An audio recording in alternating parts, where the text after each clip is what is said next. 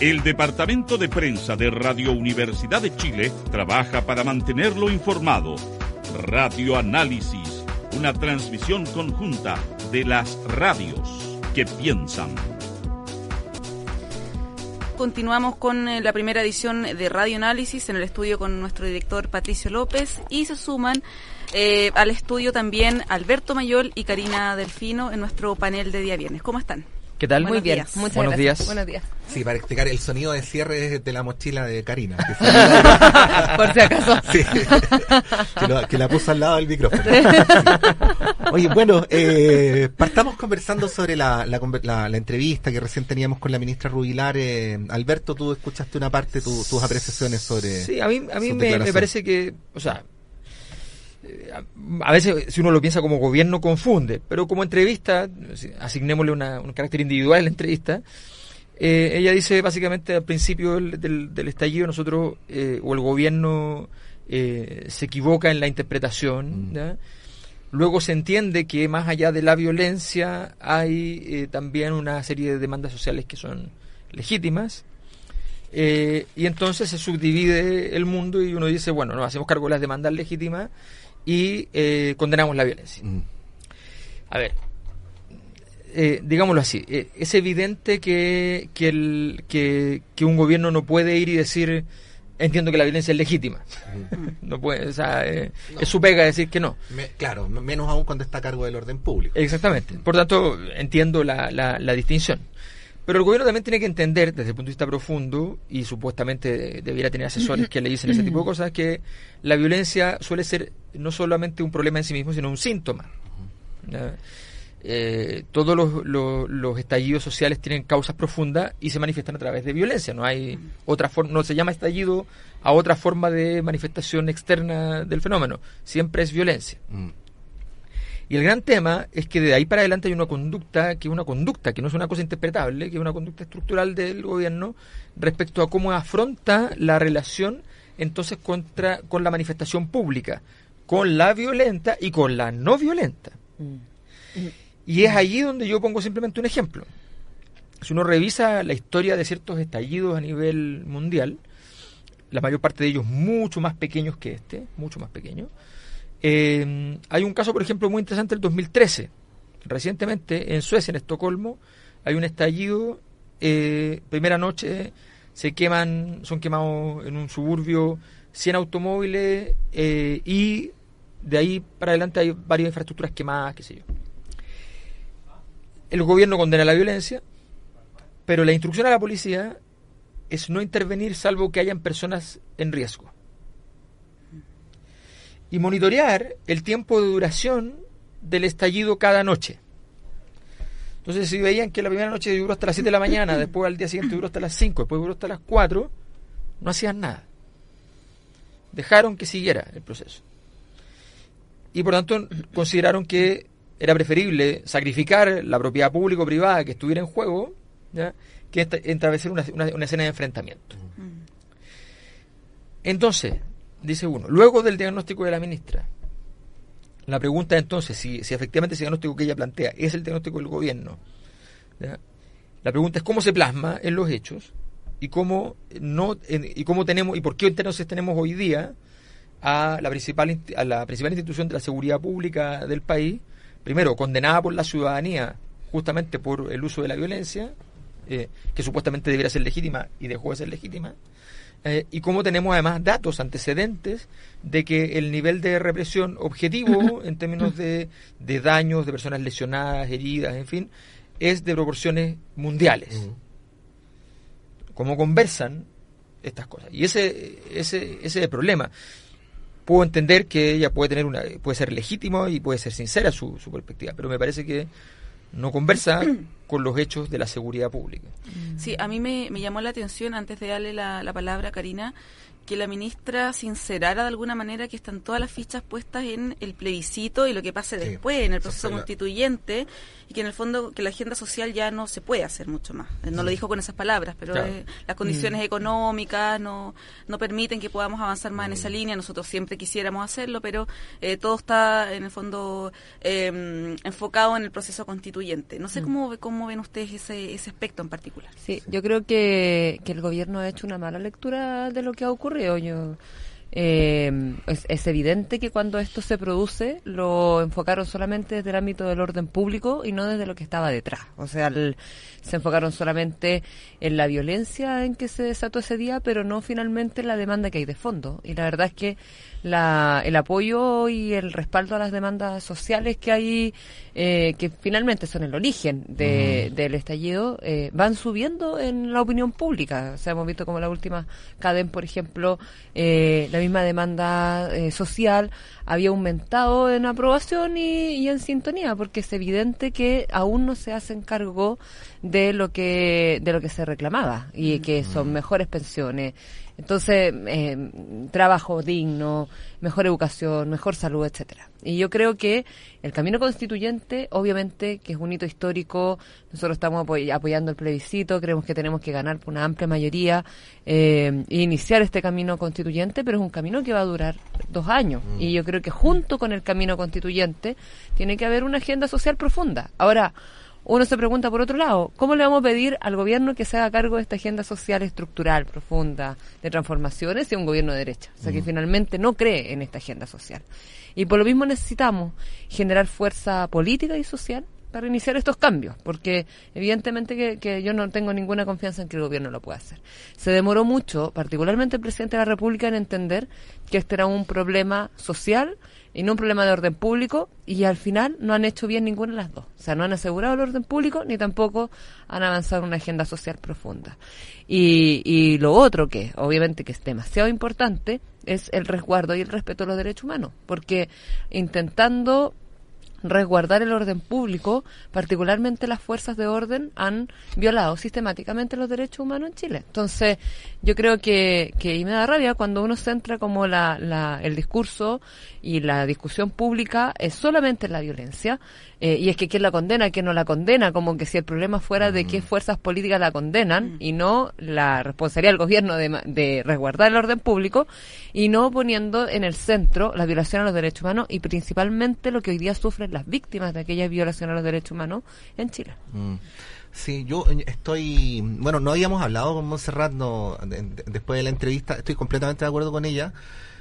Bueno, quién sabe si quienes nos están escuchando tienen otras apreciaciones respecto a cuál fue la, afirmación más relevante, pero yo creo que es esa, efectivamente. Y hay, y hay méritos en lo que dice la ministra, porque, porque muchas veces nos hemos encontrado con autoridades de gobierno de este gobierno, pero también de otros que dicen, vamos a hacer esta reforma y esta reforma va a cambiar significativamente las cosas. Bueno, eh, la ministra reconoce que estos son avances, obviamente los defiende, pero al mismo tiempo los acota, ¿no? Dice, o sea, cuando le preguntamos eh, por eh, la demanda que tiene la calle de cambios estructurales y no necesariamente de mejorar porque hay una cuestión práctica, ¿no? Que la, la, conversábamos antes. No tiene efectos esto en la popularidad del gobierno ni mm. del presidente.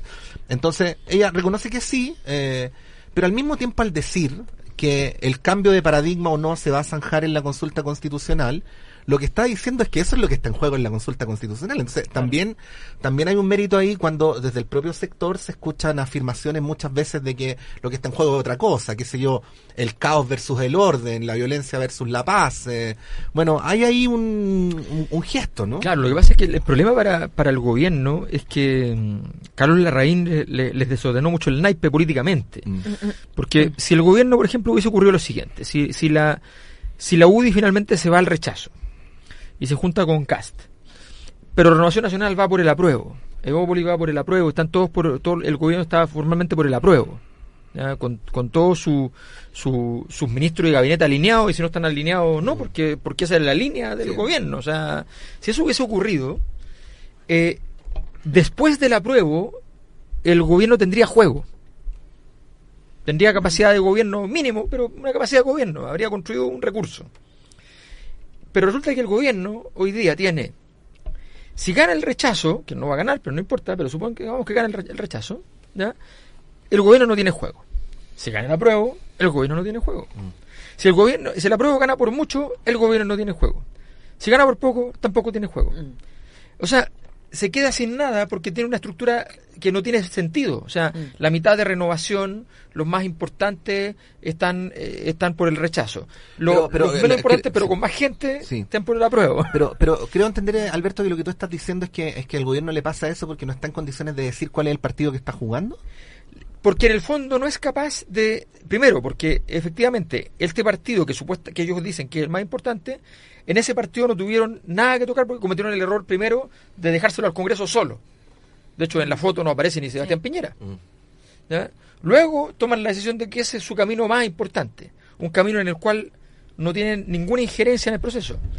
Que felizmente fue así, ¿ah? no, no digo que me, me gustaría que hubiese sido de otra manera, porque felizmente fue así, y eso permite que el plebiscito tenga una alta probabilidad de gente que esté confiando en, en votar a prueba, porque si no, si lo hubiese puesto Piñera por delante, habría sido un tremendo problema. ¿Ya? Pero ellos no lo hicieron por inteligencia y por magnanimidad, lo hicieron por estupidez. ¿ya? Entonces, el, el problema es que, es que no, tienen, no, no tienen ninguna capacidad de juego. Y, y al mismo tiempo, para evitar la discusión que significa dinero, dinero a poner a partir de tributos, porque ese es el tema. Si ese es el tema, o sea, lo- no, sé, no sé, para, para que dimensionemos. El otro día hablaba con, eh, con funcionarios de, de Servicio de Impuestos Internos, que obviamente conocen bastante bien el- lo que se paga por impuestos, ¿no? Entonces, eh, me explicaban que con la reforma que se hizo a los súper ricos, ¿ya? que es fundamentalmente una reforma sobre los temas inmobiliarios, el presidente de la República, una persona que tiene 3 mil millones de dólares eh, de, patrimonio. de- de patrimonio, ¿ya? el presidente de la República ya aumenta su pago de impuestos con esta reforma en alrededor de 11 mil pesos mensuales. ¿Ya? Entonces, eh, claro, o sea, a ver, estamos hablando de una situación de- donde, donde, donde no se está tocando la variable obviamente más importante que es la contribución de aquellos que logran obtener de la sociedad. O sea, pensemos cosas súper sencillas. Los bancos ganan 4 mil millones de dólares al año, utilidad. Los clientes bancarios, yo trabajé en banco, los clientes bancarios, salvo Banco Estado, saquen a Banco Estado de ahí, pero no tiene utilidades prácticamente, ya, eh, lo- los clientes bancarios son como 2 millones de personas. Eso significa que cada persona tiene que producir al banco 2 mil dólares en utilidad al año. Es muy raro, ¿no? Entonces, bueno, cuando estamos hablando de eso, la pregunta es cómo, cómo intervenimos eso. Y eso es lo que el gobierno no quiere intervenir. Y por eso dice, apostemos todo. Y como, como este es un y, y como el presidente le importa menos la política que el dinero, entonces dice, entreguémoslo todo políticamente. Que para gente seria de la antigua política, como Carlos Larraín, ¿ya? gente de la derecha de verdad, así como histórica, ¿ya? dice que el presidente para ellos es un administrador, no es un, presidente, es el administrador de, de su poder. Dice, usted está loco, ¿cómo va a entregar la, la política si el dinero no, no es lo importante aquí? Y entonces estamos en este juego entre estas dos, dos derechas. Mi impresión es que, es que es que esto que está haciendo el, el gobierno, esta forma de comportarse, no le, no le permite, no le permite juego después. Y tenemos a otros actores en la política que están empezando a, acumular cierta capacidad para poder hacer cosas. Independiente de que yo tengo la impresión de que ellos tienen también mucha claridad de que el escenario cambió por completo y cambió para siempre.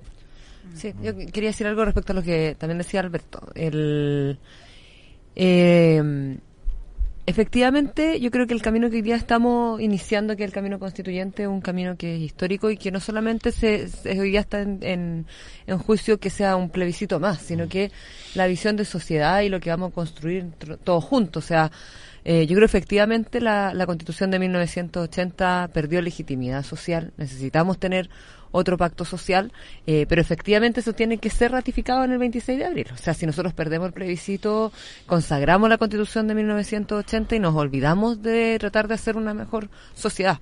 El, además, el camino constituyente nos va a permitir conversar entre todo y todas. Va a ser la primera vez que vamos a, tener una constitución nacida en democracia y con paridad. Yo creo que es importante lo que fue histórico lo que lo que ocurrió el 4 de marzo en el Congreso eh, y que esta constitución, que no es cualquier proceso, eh, pueda ser escrita por mitad de hombres y mitad de mujeres. Y yo creo que, que es- de verdad yo siento que estamos viviendo un momento muy importante y me siento muy contenta de ser partícipe de ese momento histórico eh, y de iniciar este camino constituyente, porque en ese camino constituyente, si bien es largo, o sea, que, hay que, hay que obviamente que reconocer que no, no va a ser de la noche a la mañana, sí va a permitir lo que decía Alberto en, su intervención, que eh, finalmente es cómo estamos distribuyendo el poder, porque la crisis que hoy día tenemos efectivamente es una crisis de distribución del poder, económico, político, y por ejemplo, si nosotros tuviéramos otro sistema político, quizás esto ya lo hubiésemos solucionado, o sea, con un presidente que tiene un 6% de aprobación, quizás el Parlamento o el Congreso ya hubiese tomado la decisión de haber cambiado al presidente de la República, si no tuviéramos un sistema extremadamente presidencialista. ¿Por qué las personas, por otro lado, eh, hoy día no pueden tener, por ejemplo, iniciativa popular de ley. Eso también se consagra en la, en la Constitución. El voto obligatorio, o sea, entre cosas que también inciden hoy día, revocación, eh, y, y, entre otras cosas que hoy día inciden eh, y que se cambian las reglas del juego, entonces efectivamente no podemos seguir viviendo como lo estábamos haciendo y particularmente la forma en cómo hacíamos democracia, porque yo creo que la democracia se profundiza, los problemas de la, de la democracia se resuelven con más democracia, con más participación y con nuevas formas de participación.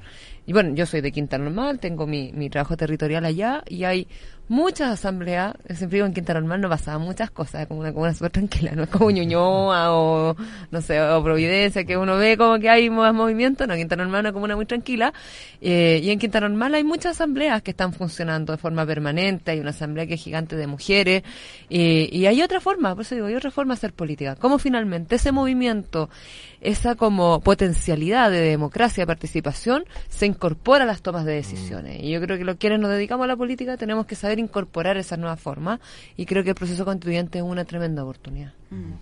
Y, y, en ese sentido, ¿cómo ven lo que está pasando? Se lo preguntamos también a la ministra con estas campañas del terror.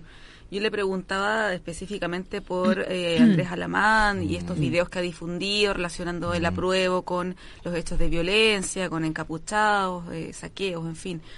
¿Creen que pueden ser efectivas estas campañas de, del terror que te desinforman, por un lado, eh, y donde también, eh, quiero ser responsable con lo que voy a decir, pero donde también ha habido noticias falsas que han sido difundidas por eh, el propio presidente? O sea, cuando habla de eh, hospitales con que se han quemado con enfermos adentro y todo, todas esas figuras que no, que no son precisas o no, o no, son ciertas. hay ahí una campaña de, de desinformación y, y campaña del terror también. Eh. ¿Cómo, ¿Cómo ven ustedes eso? ¿Creen que puede ser efectiva esta, estas eh, maniobras comunicacionales? Yo creo que efectivamente hay una campaña del terror por parte de, particularmente la derecha.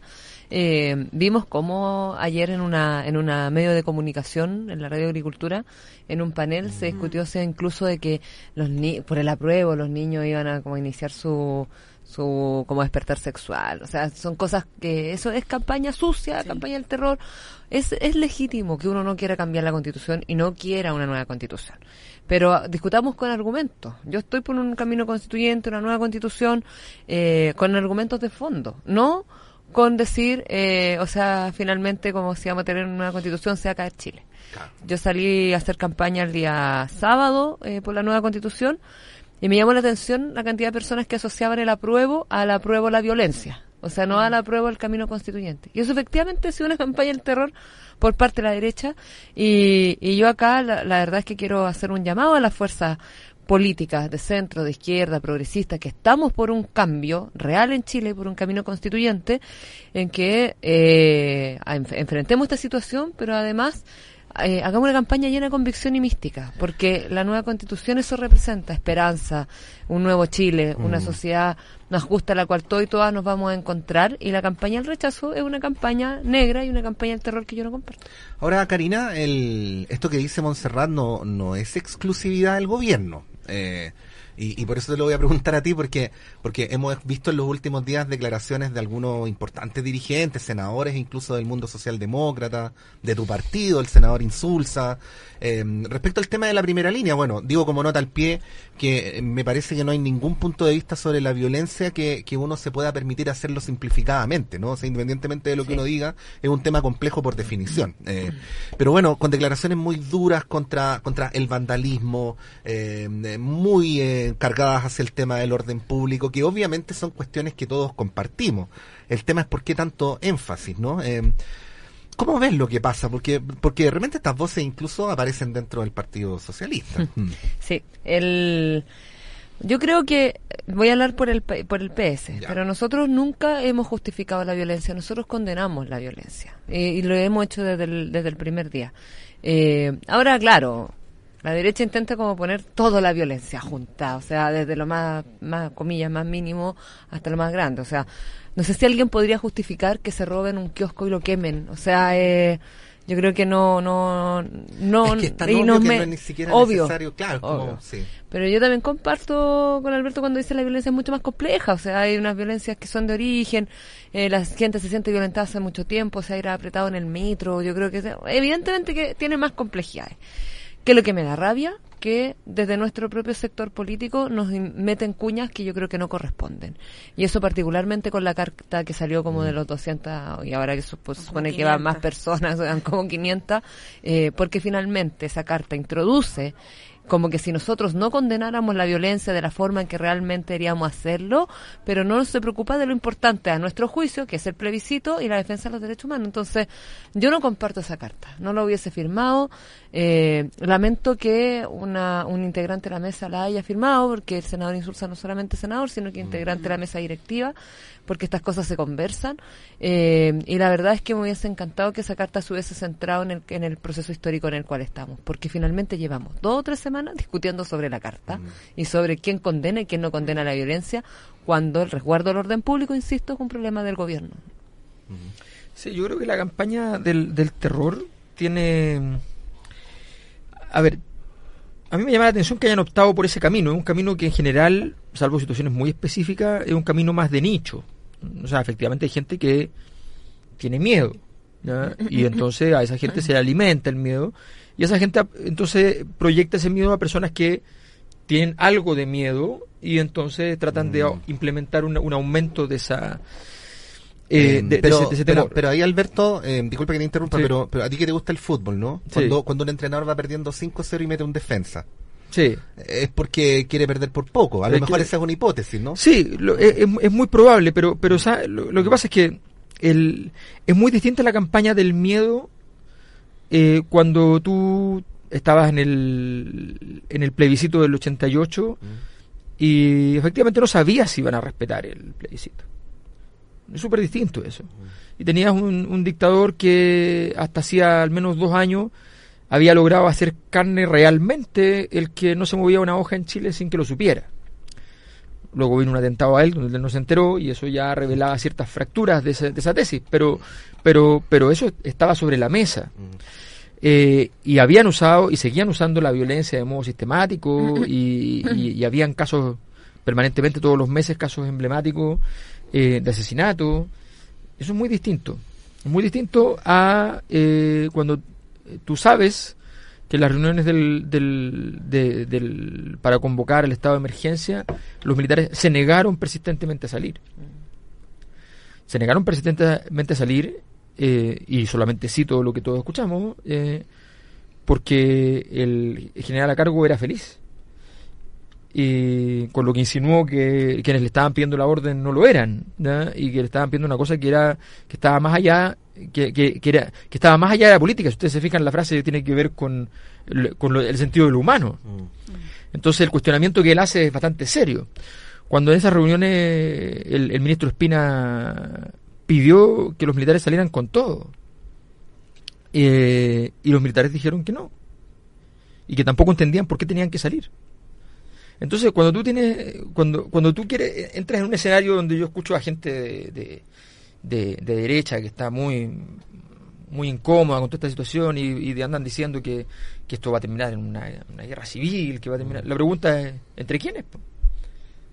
o sea, ok, díganme quiénes van a estar con, con, armas por un lado y quiénes van a estar con armas por el otro, porque eso no va a ocurrir. Eh, ¿Qué es lo que está pasando hoy día con Carabineros? ¿Por qué Carabineros está dispuesto a ir a pelear a la, a la Plaza Italia? Hay dos razones súper simples. Una es que le están pagando bono extra por ir a pelear a la Plaza Italia. Le pagan a los que están dispuestos a ir ahí. ¿Y eso es desde ahora? Claro, Uh. es, es la típica política de un tipo como Piñera, o sea, un bono por, por productividad, entonces tienes que ir a... Pero hay una segunda razón para eso. Sería interesante ver la metodología de medición de esa productividad.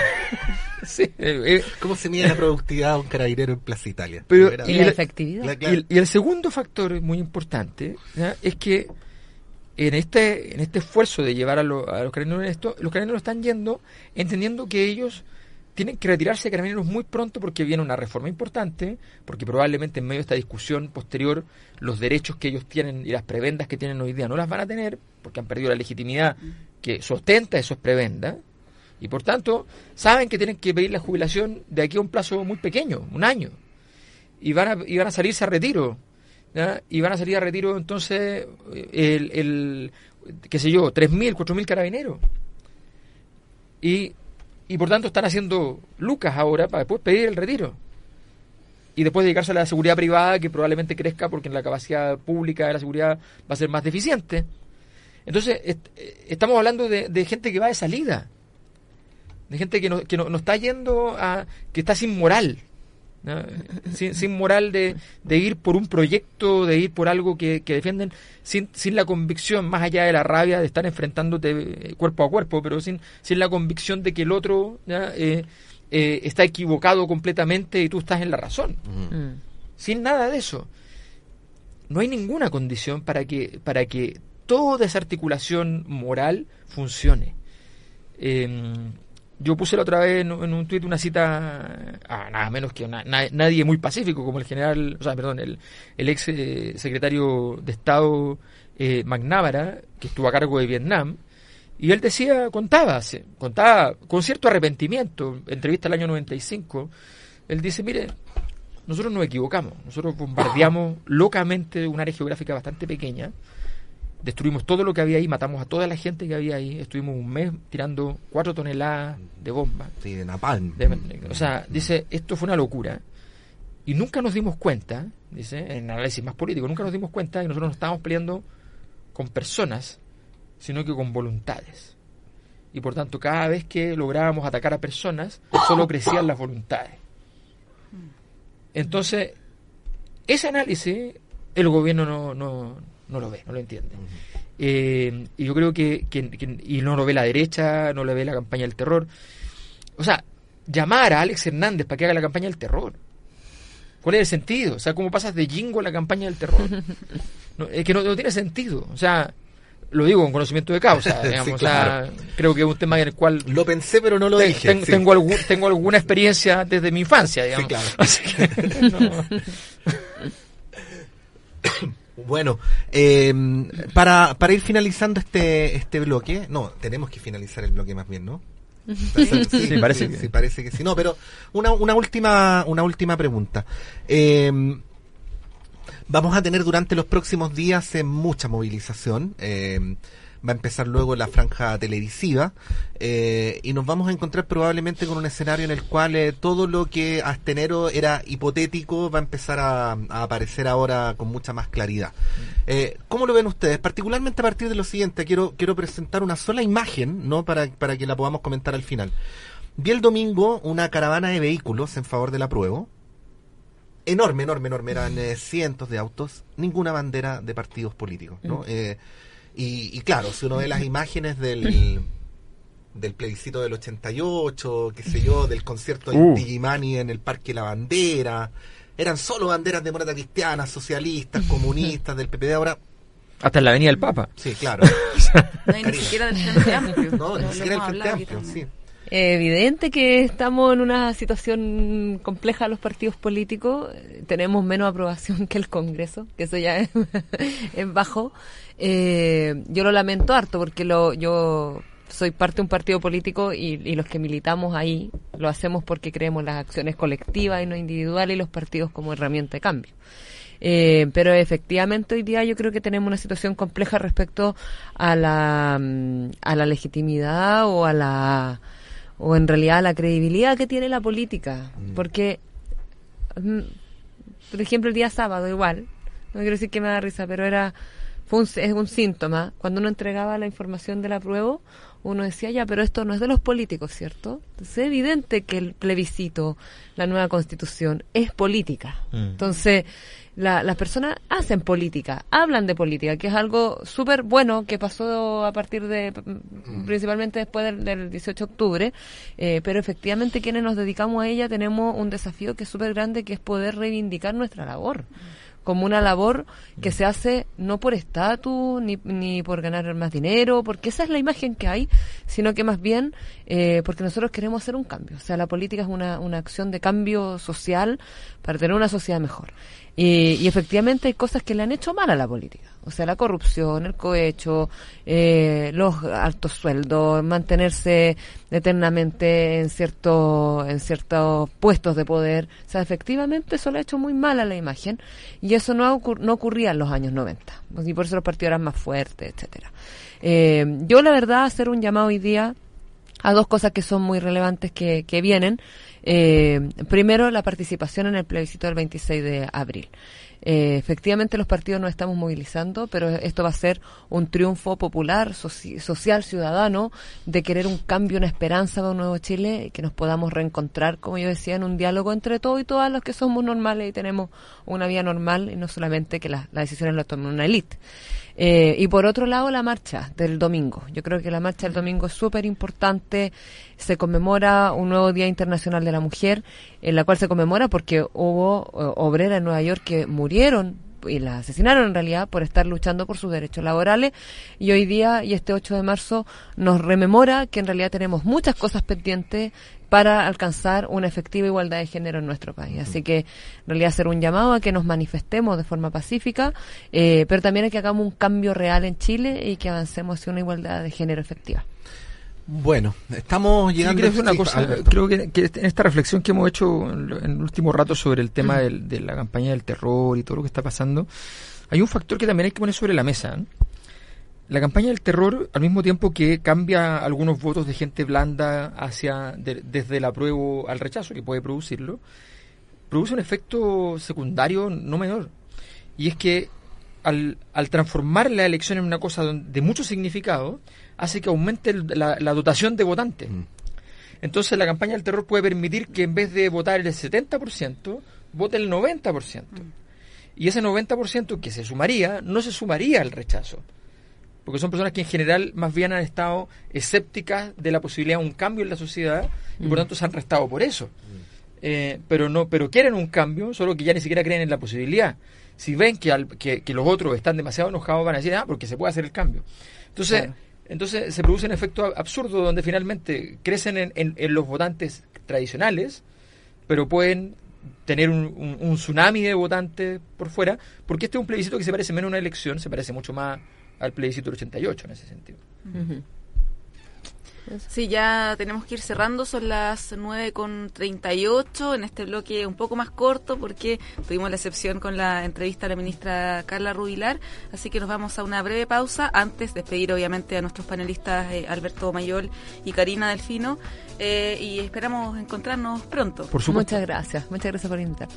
Esté muy bien, vamos a una breve pausa y ya regresamos.